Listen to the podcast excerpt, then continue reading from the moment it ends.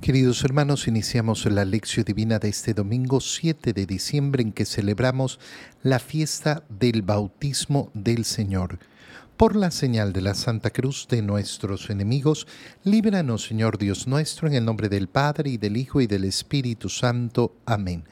Señor mío, Dios mío, creo firmemente que estás aquí, que me ves, que me oyes, te adoro con profunda reverencia, te pido perdón de mis pecados y gracia para hacer con fruto este tiempo de lección divina. Madre mía Inmaculada, San José, mi Padre y Señor, Ángel de mi guarda, interceded por mí. En este día domingo, como decíamos, celebramos la fiesta del bautismo del Señor. Eh, no en todos los países se celebra, hoy día en muchos se celebra recién la Epifanía eh, y el día de mañana se celebra el bautismo del Señor. La celebración del bautismo del Señor pone fin a al tiempo de Navidad a la vez que inicia el tiempo ordinario, por lo cual hoy se vuelve también el primer domingo del tiempo ordinario. En la primera lectura eh, que hacemos en esta fiesta, leemos el libro del profeta Isaías, capítulo 55, versículos 1 al 11. Esto dice el Señor todos ustedes, los que tienen sed, vengan por agua, y los que no tienen dinero, vengan, tomen trigo y coman, tomen vino y leche sin pagar. ¿Por qué gastar el dinero en lo que no es pan y el salario en lo que no alimenta? Escúchenme atentos y comerán bien, saborearán platillos sustanciosos. Préstenme atención, vengan a mí, escúchenme y vivirán Sellaré con ustedes una alianza perpetua, cumpliré las promesas que hice a David, como a él lo puse por testigo ante los pueblos como príncipe y soberano de las naciones. Así, tú reunirás a un pueblo desconocido, y las naciones que no te conocían acudirán a ti. Por amor del Señor tu Dios, por el Santo de Israel que te ha honrado. Busquen al Señor mientras lo pueden encontrar. Invóquenlo mientras está cerca. Que el malvado abandone su camino y el criminal sus planes. Que regrese al Señor y Él tendrá piedad. A nuestro Dios, que es rico en perdón mis pensamientos no son los pensamientos de ustedes, sus caminos no son mis caminos, porque así como aventajan los cielos a la tierra, así aventajan mis caminos a los de ustedes, y mis pensamientos a sus pensamientos, como bajan del cielo la lluvia y la nieve, y no vuelven allá sino después de empapar la tierra, de fecundarla y hacerla germinar, a fin de que dé semilla para sembrar y pan para comer, así será la palabra que sale de mi boca. No volverá a mí sin resultado, sino que hará mi voluntad y cumplirá su misión. Palabra de Dios. La lectura del profeta Isaías, que es una de las opciones que tenemos para la celebración de esta fiesta del bautismo del Señor, en definitiva nos muestra cómo eh, aquel que quiere puede decidir decidir lo que es prioritario, lo que es más importante. La fiesta del bautismo del Señor nos habla del cumplimiento de las profecías que se están anunciando en esta lectura de Isaías, pero nos habla también de ese bautizo que hemos recibido nosotros, tú y yo, y que es el bien supremo que nos ha constituido como hijos de Dios, es decir, herederos del reino de los cielos. Y cuando yo sé que soy heredero del reino de los cielos, lo único que tengo que hacer en esta vida es cuidar esa herencia. Por eso eh, la lectura empieza justamente ahí. Todos ustedes los que tienen sed, vengan por agua y los que no tienen dinero, vengan, tomen trigo y coman. Lo primero que se nos está ofreciendo es la abundancia, aun cuando en este mundo no la haya, aun cuando en este mundo, habiendo esa abundancia, no la podamos tener. ¿Cuándo tendremos la seguridad de tener esta abundancia? Porque soy heredero del reino de los cielos, porque soy heredero del reino de mi Padre. Vengan tomen trigo, coman, tomen vino y leche sin pagar. Y establece, ¿por qué gastar el dinero en lo que no es pan y el salario en lo que no alimenta? ¿Por qué gastar la vida en aquello que no es verdaderamente útil? Esta es la idea profunda que nos está diciendo. ¿Por qué elegir aquello que no es prioritario? ¿Por qué elegir aquello que no es verdaderamente valioso?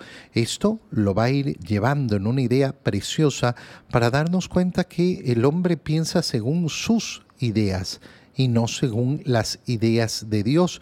Escúchenme atentos. Y entonces comerán, tendrán eh, eh, platillos sustanciosos.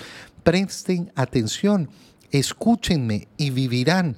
Voy a sellar con ustedes una alianza. Voy a hacer efectivamente el cumplimiento de las profecías hechas a David. ¿Que, ¿Qué es lo que va a hacer? Reunirá un pueblo desconocido y las naciones que no te conocían acudirán a ti por amor del Señor tu Dios. Es decir, esa iglesia universal llamada a la adoración eh, de Dios. Entonces, aquí las prioridades. Busquen al Señor mientras lo puedan encontrar, invóquenlo mientras está cerca. Quiero tener seguridad. Bueno, la seguridad que puedes tener no son las cosas de este mundo, sino la seguridad de la herencia del reino de los cielos. ¿Qué tengo que hacer? Buscar al Señor ahora, en esta vida, invocarlo ahora en esta vida porque está cerca, regresar al Señor porque es rico en misericordia. Eh, y entonces nos establece, mis pensamientos no son los de ustedes, mis caminos no son mis caminos mis pensamientos no son los de ustedes, no son los criterios del mundo. Entonces se nos invita a abrir los ojos y a despertar a lo que es verdaderamente valioso e importante para Dios. ¿Y qué es eso que vale la pena? Aquella palabra que sale de mi boca, de la boca de Dios. Eh, y que, eh, y que eh, no volverá a mí sin resultado, sino que hará mi voluntad y cumplirá su misión. ¿A quién están dirigidas estas palabras? Al verbo de Dios que se ha hecho carne. A esa palabra salida de la boca de Dios que no volverá sin dar el resultado de dar la salvación a aquel que la busca. En la segunda lectura leemos la primera carta del apóstol San Juan, capítulo 5, versículos 1 al 9. Queridos hijos, todo el que cree que Jesús es el Mesías ha nacido de Dios. Todo el que ama a un padre ama también a los hijos de éste. Conocemos que amamos a los hijos de Dios en que amamos a Dios y cumplimos sus mandamientos, pues el amor de Dios consiste en que cumplamos sus preceptos, y sus mandamientos no son pesados, porque todo el que ha nacido de Dios vence al mundo, y nuestra fe es la que nos ha dado la victoria sobre el mundo, porque ¿quién es el que vence al mundo? Solo el que cree que Jesús es el Hijo de Dios. Jesucristo es el que vino por medio del agua y de la sangre. El vino no solo con agua, sino con agua y con sangre. Y el Espíritu es el que da testimonio porque el Espíritu es la verdad. Así pues, los, los testigos son tres. El Espíritu, el agua y la sangre. Y los tres están de acuerdo. Si aceptamos el testimonio de los hombres, el testimonio de Dios vale mucho más y ese testimonio es el que Dios ha dado de su Hijo, palabra de Dios. El apóstol San Juan está hablando mm, justamente en esta primera carta que hemos leído en estos días de Navidad sobre ese testimonio de Dios. ¿Por qué? Porque en el bautizo de Jesús en el Jordán se ha realizado ese testimonio de Dios. Este es ese es el que eh, tenías que esperar. San Juan Bautista por eso sabía que aquel en el cual se posara el Espíritu Santo sería aquel que bautizara con agua y Espíritu Santo. Todo el que cree que Jesús es el Mesías ha nacido de Dios. Es decir, el nacimiento de Dios ese nacimiento nuevo que hemos recibido en el bautizo está relacionado con la fe. Aquel que ha sido bautizado, porque además ha asumido la fe, la fe predicada por los apóstoles la fe de la iglesia, entonces se ha convertido en un nuevo nacido de Dios, un hijo de Dios. Todo el que ama a un padre ama también a los hijos de éste. Es una conexión lógica la que utiliza San Juan, que es tan poderosa para explicar tantas cosas. Pero efectivamente, no, yo te amo a ti, pero eh, tus hijos eh, son, eh, son una lacra que no me cae bien. No, no, no hay amor a mí si no hay amor a mis hijos y por eso mm, mm, tantas y tantas veces se demuestra el cariño que me tienes a mí con las manifestaciones de amor y de cariño que tienes por mis hijos. Ahí es donde vemos una verdadera amistad, un verdadero amor. Y lo mismo viceversa. Nadie me ama a mí sin amar a mi madre. Por eso aquellos padres que se pelean, que se separan, que se divorcian, que se odian, no aman verdaderamente a sus hijos. Podrán llenarse la boca diciendo, no, mis hijos son todo. Mira hermano, es que nadie puede decir que amas a uno si no amas a su padre, si no amas a su madre, aunque sea en la, eh, en la forma mínima del amor, el piso del amor que es el respeto. y entonces, ¿qué nos está diciendo San Juan? Que aquel que ama a Dios verdaderamente eh, tiene que amar a los hijos de esto, de este. Conocemos que amamos a los hijos de Dios en que amamos a Dios y cumplimos sus mandamientos. ¿Cómo decimos que amamos al prójimo si no cumplimos los mandamientos y no damos testimonio del Padre? Oh, yo te amo tanto, pero resulta que no amo a tu Padre, que es Dios no cumplo sus mandamientos. El amor de Dios consiste en que cumplamos sus preceptos. Y sus mandamientos, nos dice San Juan, no son pesados. No es una carga que no puedo, eh, que no puedo cargar. Nuestra fe es la que nos ha dado la victoria sobre el mundo porque ¿quién es el que vence al mundo, solo el que cree que Jesús es el Hijo de Dios.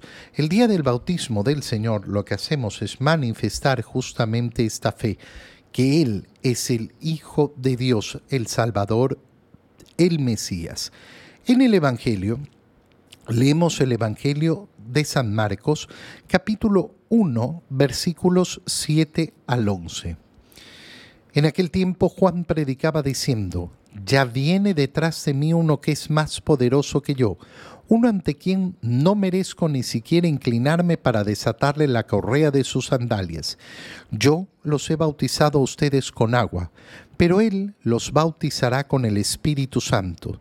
Por esos días vino Jesús desde Nazaret de Galilea y fue bautizado por Juan en el Jordán.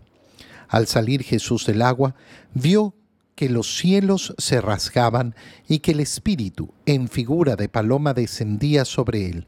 Se oyó entonces una voz del cielo que decía, Tú eres mi Hijo amado, yo tengo en ti mis complacencias. Durante este tiempo de Navidad no hemos leído para nada el Evangelio de San Marcos. ¿Por qué? Porque como vemos estamos leyendo el capítulo 1, versículos 7 al 11. El Evangelio de San Marcos no nos cuenta absolutamente nada de eh, la eh, infancia de Jesús. La historia la, eh, la, inicia en el bautizo en el Jordán y por eso estamos al inicio del Evangelio de San Marcos. ¿Qué nos cuenta el evangelista? Que Juan en aquel tiempo predicaba ¿Qué era lo que predicaba? Ya viene detrás de mí uno más poderoso que yo. Lo hemos visto en estos días de Navidad con ese testimonio de Juan el Bautista que no negó quién era. ¿Eres el Mesías? No, no soy el Mesías. ¿Y quién eres entonces? Elías, el profeta. No, yo soy la voz que clama en el desierto. ¿Por qué bautizas? Esto lo leíamos en el Evangelio de San Juan. Yo bautizo con agua. Detrás de mí, ya viene detrás de mí. Y esto es lo mismo que nos dice San Marcos. Ya viene detrás de mí uno que es más poderoso que yo, ante quien no merezco ni siquiera inclinarme para desatarle la correa de sus sandalias. Eh, alguien que es mucho, mucho más. Segunda parte, yo los he bautizado a ustedes con agua, pero Él los bautizará con el Espíritu Santo. Fíjate qué importante es esto, ¿por qué? Porque hay una diferencia clara entre el bautizo de Juan, el bautizo que está haciendo Juan el Bautista, y el bautizo que anuncia que hará Jesús. ¿Por qué es importante esto? ¿Cuántas veces nos toca escuchar personas, disculpen la expresión, tontos que repiten eh, lo que escuchan sin meditarlo, sin pensarlo. Ay, ¿por qué la Iglesia Católica bautiza niños si Jesús eh, eh, se bautizó cuando era mayor? Jesús, en primer lugar, se bautizó cuando era mayor porque no ha recibido el bautizo que recibimos nosotros. El bautizo que ha recibido Jesús en el Jordán no es lo mismo que el bautizo sacramental que hemos recibido tú y yo. No es lo mismo. Si uno no comprende esto, si uno no lee la escritura y ve como Juan mismo decía, yo los bautizo con agua. Esto no es el bautizo sacramental. ¿Y cómo? Eh, eh, Jesús no fue bautizado como tú y yo, no. Jesús no, no necesitaba ser bautizado. ¿Y cómo no necesitaba ser bautizado? Jesús es el único Hijo de Dios. No tiene pecado. Nosotros no somos hijos de Dios. Nosotros nos hemos convertido por adopción en hijos de Dios a través del bautizo, justamente por los méritos de Jesús en la cruz participando de su muerte y de su resurrección y ascensión al cielo. Por eso el Señor, ¿cuándo va a mandar a bautizar? Antes de ascender a los cielos. No, no, no, no es que Jesús lo ves eh, durante el Evangelio bautizando a la gente. No, en un momento sus discípulos bautizan siguiendo el ejemplo de Juan el Bautista para llamar a la conversión, un bautizo de agua, pero todavía no se ha instituido el bautizo. Si nosotros queremos decir, ay, Jesús no se bautizó eh, de niño, al octavo día hemos leído cómo el niño fue llevado para circuncidarse y para imponerle el nombre de Jesús. La circuncisión es una imagen del bautizo sacramental que tú y yo hemos recibido. A los 40 días el niño fue llevado a ser presentado en el templo.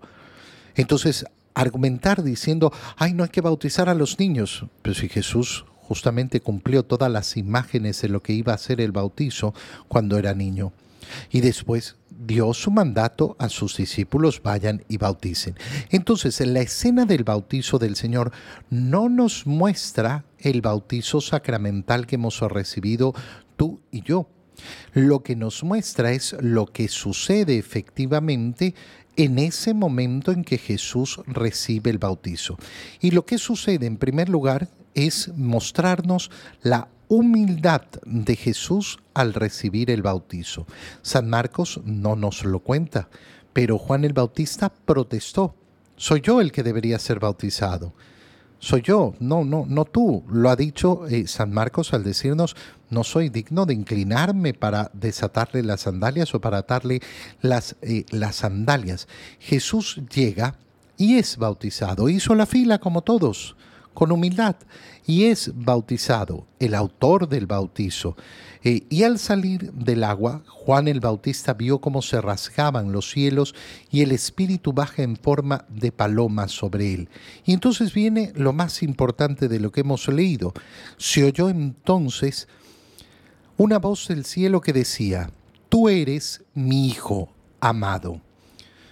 Nos paramos aquí un segundo, tú eres mi Hijo, entonces ¿quién está hablando? El Padre.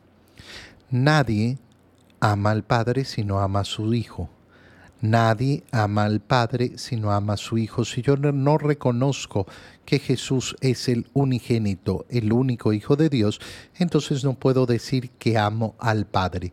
Tú eres mi Hijo. Es decir, que la celebración del bautismo del Señor es celebración del testimonio, del testimonio del Padre sobre quién es Jesús.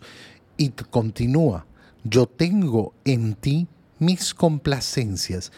Esta es una frase preciosa, maravillosa, gigantesca, enorme. ¿Por qué? Porque lo que hace es decirnos cómo el Padre se complace absolutamente en el Hijo. ¿Qué quiere decir?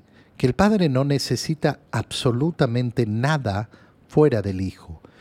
Somos tú y yo los invitados a entrar en esa relación, la relación del Padre con el Hijo, que es una relación de amor en el Espíritu Santo.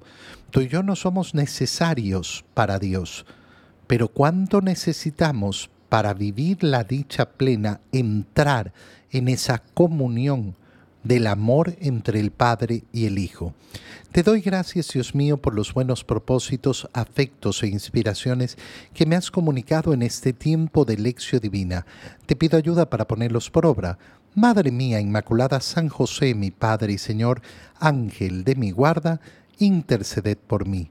María, Madre de la Iglesia, ruega por nosotros. Queridos hermanos, reciban mi bendición en este día, en el nombre del Padre y del Hijo y del Espíritu Santo. Amén. Feliz fiesta del bautismo del Señor para todos.